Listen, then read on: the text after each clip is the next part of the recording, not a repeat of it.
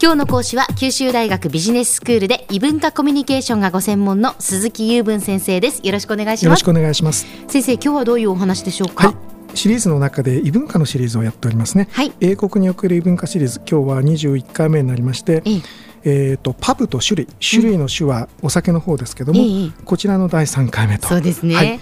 もうこのえーパブのシリーズはずっと永遠続くんじゃないかというふうはい、に先生もおっしゃっています、飽きるまでしますが、あのお叱りがあればあの考えますのでよろしくお願いします。今日はですね、パブと一口に言っても、まあ種類分けがいろいろあるんですが、ええ。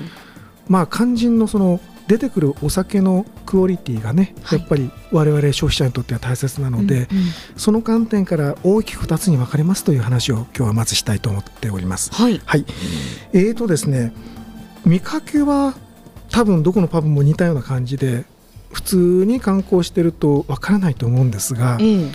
大きく分けて2つあるんです、うん。えー、とそのお酒に関してですね。1つはまあ日本でいうと大手のビール会社 3, 3大4大ビール会社がありますけど、ええそういうところの品物を中心に並べてる感じのパブと、ええそれから聞いたことがないようななんか地方の地ビール大会やってるんですかみたいな品揃えのお店とあるんですよ。ももちろんその中間にねいあのその中間的な存在もいろいろあるんで、うんうんうん。はっきり2つに分かれててそれ以外ないというわけじゃないんですが、ええええ。大きく傾向としてその2つはあの大きな分岐点だなというふうに思ってます。はい、でその前者の方は、うん。そのいわゆるその大手系のお仕入れルートで営業しているところで、うん。あの小さなお店はなかなか入ってくる余地がないんですね、うん。つまり大手の系列に、えー、と抑えられているので、えー当然その大手の仕入れ系統の人たちはあの小さな中小の、えーまあ、ローカルブリュアリーみたいなところからの仕入れをしようとするといやそれをやってくれると困るからねっていう話になるわけなんで、うんまあですからそういう大きな会社の銘柄が並んでるお店に行くと、まあ、見たこともないようなものがずらりと並んでるという可能性はまずないうんですよ。でよくこう知っている銘柄だったりっていうことですね。だから知ってる味のものを飲みたいんだったらいいんだけれども、うんうん何か変わったことはないのかなと思って地方でお店を探すような時には、うんうん、いやロンドンでどのみち飲めるお店だったら違うんじゃないのという気もするわけなんです。うんでそこで登場するのが、えー、と大手系じゃないやつええなんですけども、はいはい。いろんな呼び名があるんですけどフリーハウスっていうことがあります。あのうんえー、と自由な家ということなんですが、ええ自由なという意味はつまり大きな、えー資本の仕入れ系統に占拠されていませんと、うん。そういう力からは自由だという意味なんですね。ええただしこういうところは非常にあの経営は大変で、あの直で各地のローカルブリュワリーとコンタクトして、まあ、少量生産のものを少量仕入れして商売しなきゃいけないですねでしかもいくつかのたくさんのところと別々に契約してうん経営しなきゃいけないので、ええやる方としてはまあ大変なわけですよね。ね。大手の仕入れ系統だったらまあやっといてで多分そのな問屋さんみたいなところにうん任しておいてもなんとかできるわけですよ。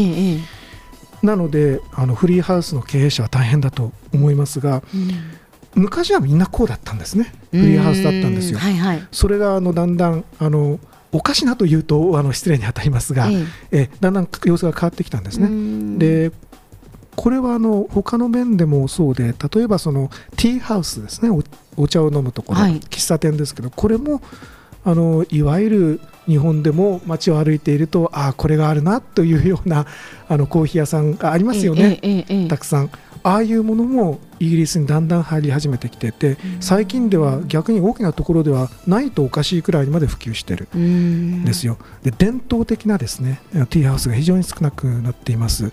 すね。特にあのいわゆるあの我々が想像するようなメイド服というのを聞いてですねええ。あのいらっしゃいませと言ってくれるようなお店って本当に少なくなりました。あそうなんですか。あの日本ではメイドさんというとなんかちょっとイメージが違うところがあるかもしれないけど、うん。ティーハウスっていうところはあのメイドさんの服で皆さんちゃんともてなしてくれてたんですよね。本当に少なくなりました。そうですか。でまああのそれはあのお茶の話えで、ええ。え ーとパブの話ですが、えはい。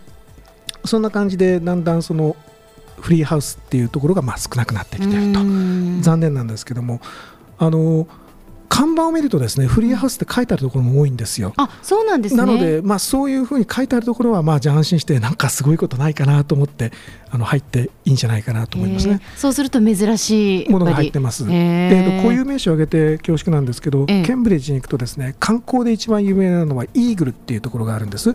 でこれは本当に食べ物も飲み物も美味しいしお店も綺麗だし、えー、と DNA の螺旋構造を発表したあのワトソン・クリックっていう人がその構想をした場所として非常に有名なんですがそこはあのフリーハウスじゃないんですね。あそうなんですね。いわゆるあのよく知ってる銘柄が多いところ。大手のものがもちろん、あのいけないと言ってるんじゃありません。ええで非常に賑やかです。皆さんガイドブックにもあるんでお客さんもたくさんいます、うん、でそれに対して街中の外れの方の住宅街の中にあるようなところに結構フリーハウスっていうのが多くて。で私がよく行くのは、えーと、Live and Let Live という店で、うん、えー、これは直訳すると生きなさいそして生か生かさせなさいという意味なんですけど要するに互いに干渉せずにあのまあのんびりやろうやというような意味なんですね。でなんかその住宅街の中でみんながこうゆっくり地元の人が飲んでるっていうのにはいい名前だなと思うんですが。いいですね、はい、いいですね、えーと、みんなあのケンブリッジに来る人はそこを連れていくんですが。えとそこはあのあれです。あの大手系のものを飲もうと思っても逆にないんですよ。あそうですか。でそこのそのタップですね。あのググググっとやってあの入れてもらう、はいはい、レバーをこうレバー倒して、ね、あそこは本当に知らない銘柄ばっかりであの非常に楽しいですね。でこのこのこのお店のことはまたいつか特集しようと思っています。あぜひぜひお願いします。えっ、ー、とそうですね。じゃあまとめて入りましょうか。あ、はい、お願いします。時間になってしまいましたね、はい、えっ、ー、と今日はえっ、ー、とパブに大きく分けて仕入れの形で2つあると、うん、大手系列のところとからフリーハウスと言われているところ、うん、で珍しいものが地元の珍しいものが望みだったらフリーハウスを探してみてくださいということです。はい。はい、まあ看板にフリーハウスというふうに書いてある、はい、ということですので、そうでね、そういうところに行くと面白い、えー、変わった銘柄のお酒に出会えたりするっていうことですね。そうですね。えでしかもそういうところで醸造所を兼ねてるところで見学のツアーがあったりするところもありますから。へえ。日本でいうこうビール工場の見学ツアーみたいなそういうのもあるんですね。はい、そうですか。それは楽しそうです。今日の講師は九州大学ビジネススクールで異文化コミュニケーションがご専門の鈴木雄文先生でした。どうもありがとうございました。